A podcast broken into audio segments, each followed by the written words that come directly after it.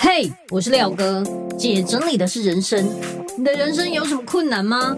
让我来帮你全部 out。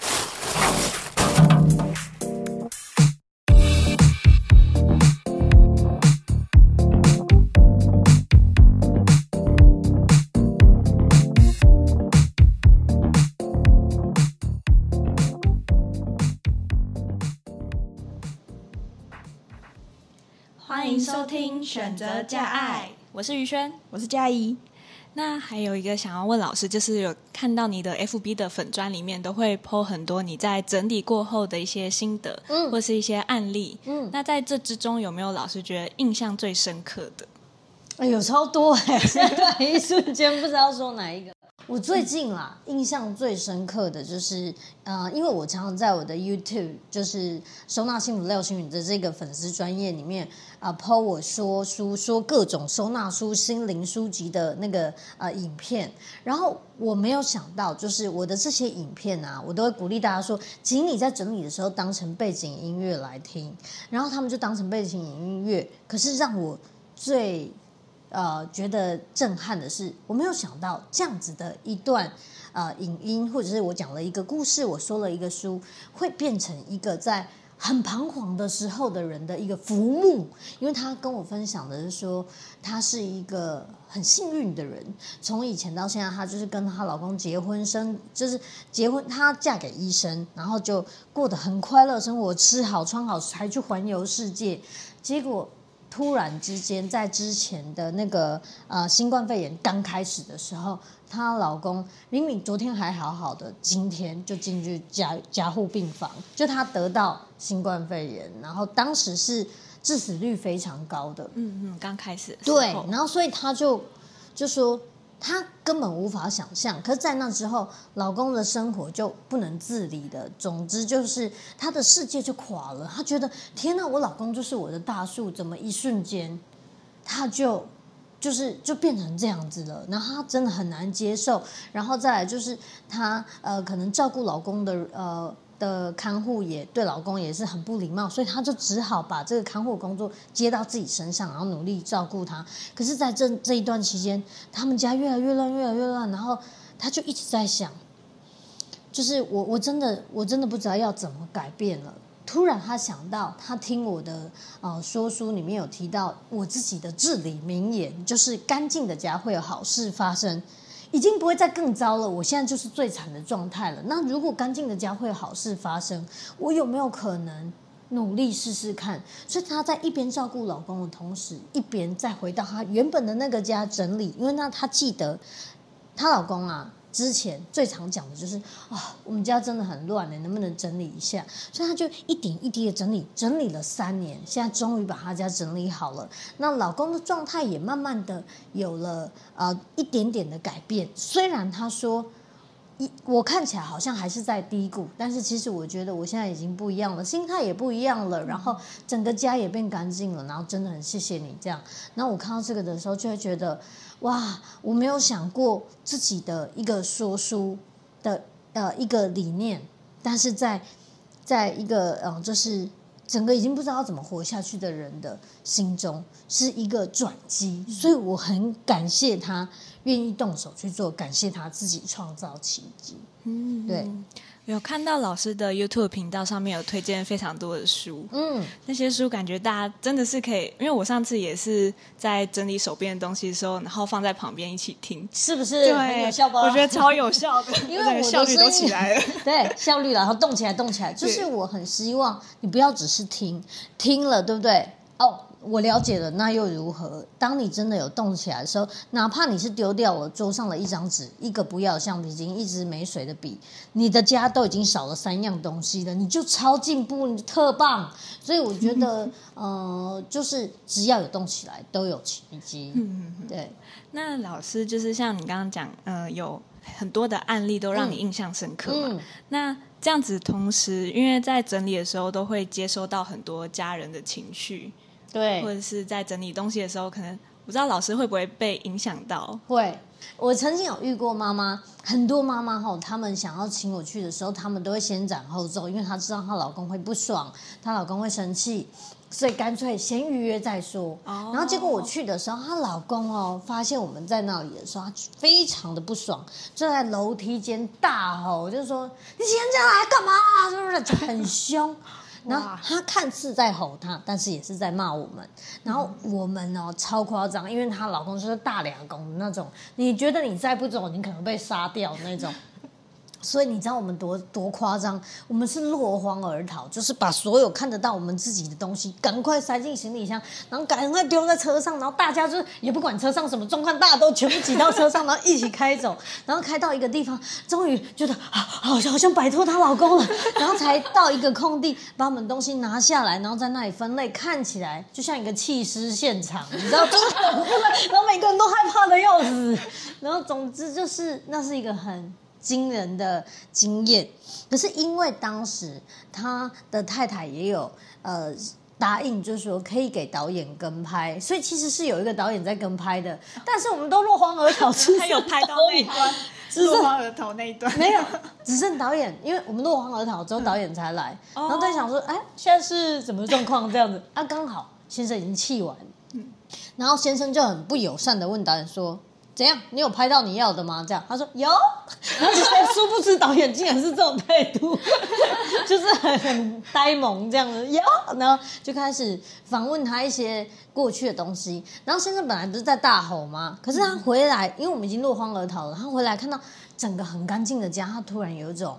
就是哇，怎么会这样子？然后他就开始翻那些我们帮他整理好的东西。我们很厉害，我们是柯南。我们从那一个人的东西就可以看出他过去是呃过怎么什么样的生活，他的梦想曾经是什么，然后他想要怎么样。嗯，我就发现那里有六法全书啦，什么什么东西的这样，然后还有很多很多，就是考一些可能军警还是什么之类会用到的东西。总之就是看到这一幕，然后我那时候就有在想，他应该是有想要考什么什么相关的这样，然后结果。导演在访问他的时候，那个那个爸爸就开始看着他回忆说：“啊，以前哈，我很想要去考什么警察啦，还是什么，我忘记了。但是呃，但是我妈妈就不答应什么，就就在那里回味无穷。所以我就觉得很多时候啊，其实整理物品的过程，也是在整理你的过去，整理你以前的梦想，整理你以前，甚至是反省你过去的购买欲等等。总之，我觉得整理是一件。”很有趣的事情，他整理了过去，但是也整理了现在，甚至是改变了你的未来，所以是很有趣的一个呃钥匙，一把很有趣的钥匙。对，嗯，这一段我真的非常同意，因为我也是在整理自己的东西的时候，然后就发现自己好像都有一个特别的偏好。例如呢，就是例如说，像是我那时候是整理书。然后我就会发现，我都会特定买某一个出版社的书。OK，对，因为它的代替出版社，感谢你。每个出版社的呃出的书的类型都不太一样。对，嗯、结果你买的都是同一家，是不是？对对对，对。OK，很不错。然后就发现，就越来越了解自己的以前跟现在的喜好，还有整个个性的转变。我想你买的是 BL 吧？不 是我，乱说。OK，OK，嗯，那老师就是，像你刚刚说，像是那次被吓到，嗯，真的吓到 吓到。那你有在某一次或是整理之后，可能心情一直走不出来过吗？其实还好。因为以前比较会，因为刚开始接触，尤其是遗物整理、收纳整理还好，嗯、因为收纳整理就是他家好了嘛，大部分都会从啊、呃、很乱到很整齐，然后出现奇迹，然后开心这样，大部分都会是这个轨迹，都流程，对对，一个流程，对。可是遗物整理就会是完全相反的，你面对的就是那个王者已经离开，然后这些家人们都很沮丧、很难过、很懊悔，我当初为什么没有对他好一点？我我忘了跟他说什么，然后我如果我有早一点怎样就好，都是这种懊悔，所以你回到家之后心情会特 特别沉重，因为你接触到都是这些负能量，或者是这些人永远都在哭，然后很难过、很伤心，很多来不及。所以其实我回到家之后就会很想把我的孩子再多抱紧一点，多亲我老公一下，获得一些正能量。对 对，然后但是呃。就是这个状态是不一样的，所以会觉得很沮丧。然后还有啊、其实每一次整理完之后，你的手就像吸尘器一样，你去摸了这么多东西之后，这些东西都是被尘封的、不被爱的、不被注意的。那它这些能量跑到你身上之后，你会像中暑一百次，然后你就很想吐，然后头很晕，很不舒服。所以后来我就是啊、找到了一个方法，我用呃热水。跟冷水变成阴阳水之后，然后加入粗盐，把手泡在里面。当你的手净化的时候，就哎，整个整个好像身体就会变轻，然后变舒服。这是我自己的净化的方法。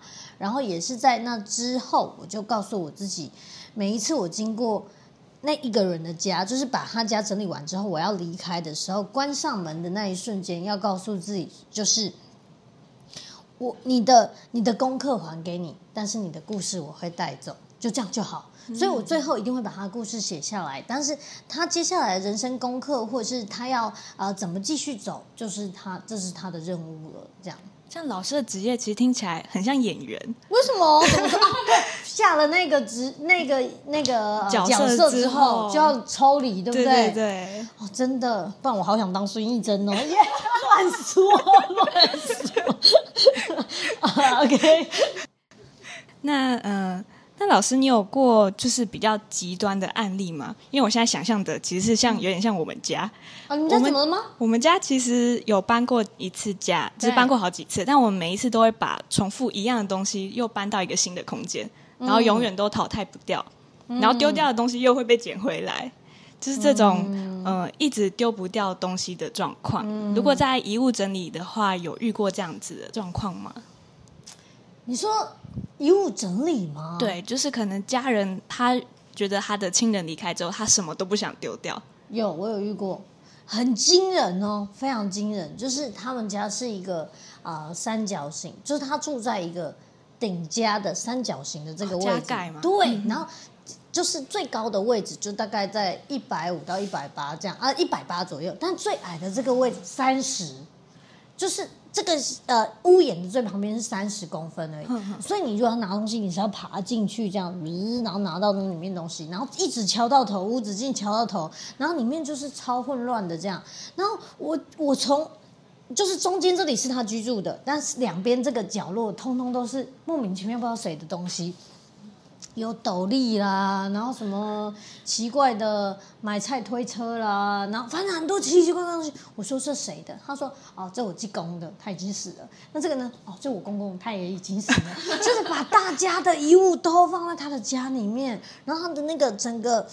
整个空气循环非常差。我去的时候就有一种觉得他家有一种臭水沟的味道，你可以想象吗？就是你空气都淤积，太闷了。对，然后我就问他说：“哎，你身体好吗？”他说：“哦，我跟你讲，我身体超不好，我肚子里面四十几颗子宫肌瘤。”超夸张，然后我就跟他讲说：“哇，你生活在这里真的要健康也很难这样子啊。”然后，然后后来他就听了我的话，就开始断舍离，哎，清掉超多东西。当然这些遗物他还是有精选呐，精选一些些有保留，不要是全部都留，因为他可能会觉得我不知道，他们都走了，我不知道应该要怎么处理，不然就先放着，就每天都跟一堆先人的遗物在一起，就是他也用对？所以就是保留精华的也就好，这样就是我觉得这样就够了。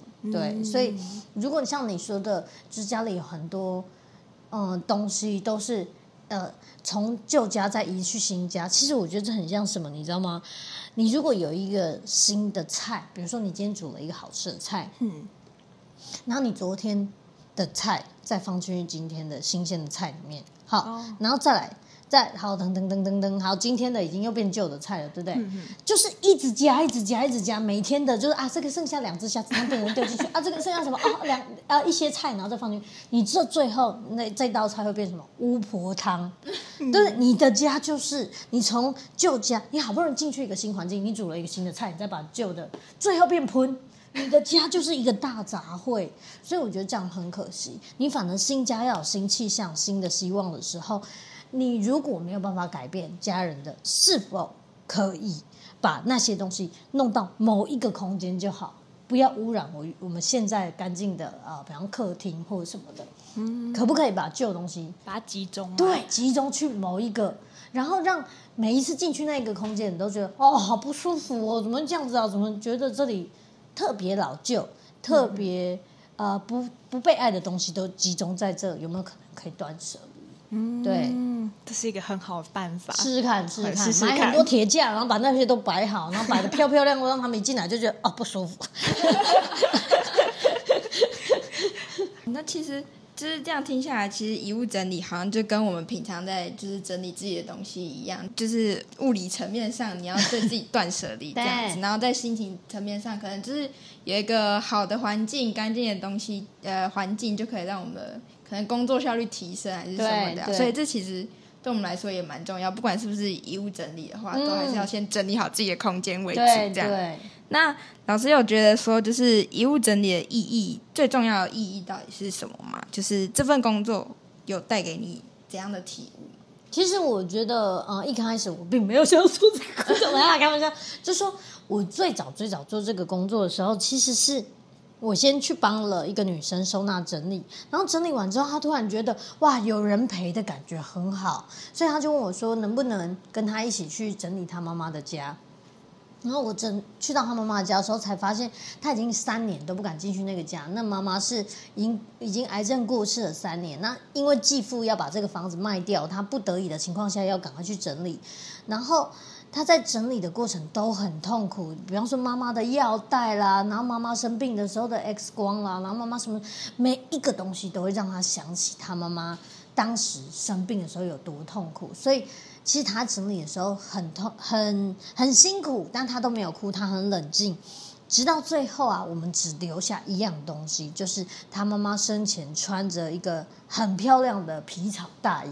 他说：“你知道吗？我妈，我小时候的时候看到我妈妈穿这件皮草大衣，好像女明星，就是很有气势，很漂亮。我想要保留她在我心中最漂亮的样子。所以，我们留下这个东西之后，当我们把她家整理完走出来，我刚刚讲说，我的体质很特殊，我在这里没有看到任何你妈妈的。”啊、呃，他没有在这里，嗯，所以他一定往更好的地方去了。然后那一瞬间呢，啊，他就开始哭，他真的觉得他做对了一件事情，至少在最后帮妈妈完成了这件事情。然后从那一刻开始，我就觉得 我有很长时间的收纳呃整理的底子。如果我不去帮这些遗物整理的人，到底谁还能帮？嗯、因为殡葬业处理的是人的身体，嗯、可是没有人处理这些物品啊，往生者的物品谁要处理？所以后来我就觉得我的这个工作其实非常有意义的原因是，呃，透过遗物整理，让你知道，呃呃，除了是怀念这个人以外，让你知道什么才是最重要的。然后我也很希望。不要是死了，呃，快要死之前，或者是啊，你突然生重病，你才要遗物整理。此时此刻，你就可以遗物整理，这样。就是还不用，就是还不用再接近，就是死亡的时候就把它当成一般在整理的那种感觉。因为谁知道下一秒就是挂掉了，是不是？啊、对对，所以我就觉得像我自己这样啊，我会觉得说，哎，我每一天都过得很值得，至少我每天都很认真宣传收纳整理还有衣物整理很重要这件事。所以就算我下一秒走了，我一点遗憾都没有，而且我家整理的很好，就是干净到两分钟就可以搭好一个灵堂。好像是把自己的生活都时时刻刻打理好的那种感觉。对，因为哦、呃，很多人呢、啊，尤其是我觉得很多人会说，就是哎，我这个好舍不得用，舍不得吃，舍不得穿。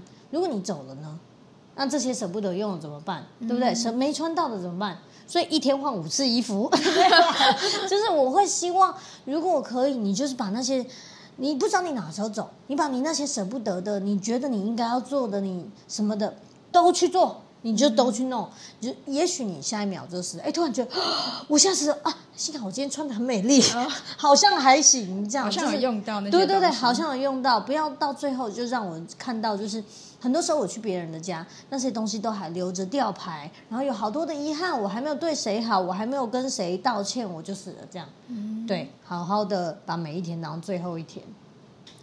那最后啊，就是想问，因为老师有很多的粉砖，他的 YouTube 跟 FB 都有，然后还有 Podcast。对。那老师，你最近呢？呃，有一些什么新的活动或是计划之类的吗？哦，我最近有一个非常酷的，叫做廖哥收纳补习班，因为我就是发现绝大多数的人。他想要整理一整个家太困难了，他很快就会放弃，就觉得我是一个没用的人，我做不到。但是如果你只要整理好一个空间的话，对你来说不难。所以我们就推出了收纳补习班这个点，就是说，比如说你储藏室很烂，你卧室很烂，你就补卧室，你就只要补一颗就好，就是理化很烂补理化的意思，就一样的。嗯、那我专门就是教你这个房间的攻略，你只要学会了这个，你就变成收纳学霸。就你只要这一个会了。虽然其他空间还是烂的，但是你至少这科考一百，嘿，一百，对不对？所以你就会有自信，有自信之后，你掌握了这个是题是怎么解的，你就其他空间你就会啊、呃、全部都通了，然后可能就可以越做越好。当然，如果你其他科目还是不好，也可以补，好不好？就是也有卧室课啊、衣橱课等等。那以前我很常说物品啊呃，呃，就是我们的整理的不是依照空间别，而是物品别。可是当你的空间太大，东西太多，你根本没办法集中的时候，其实像这样先整理好一个空间，对你来说也是更有自信的。嗯，先从小地方开始。对对对对，至少你比如说你主卧室整理好了，就觉得哇，回到家这里就是我的圣地了，我真的是净土，然后很棒这样子。嗯，对。那大家听众如果有兴趣的话，也可以上廖老师的粉砖幸福收纳，或者是他的 YouTube。嗯、那老师也有一个 Podcast 频道，叫做“姐整理的是人生”，对，里面有非常多集非常精彩内容。那大家有兴趣都可以上去听看看。OK，那今天非常感谢邀请到廖老师来和我们一起聊这件事情，这个职业非常有意义，也学到非常多的东西。那我们今天的节目就到这边，谢谢大家的收听，也、yeah, 谢谢，谢谢老师，拜拜，加内。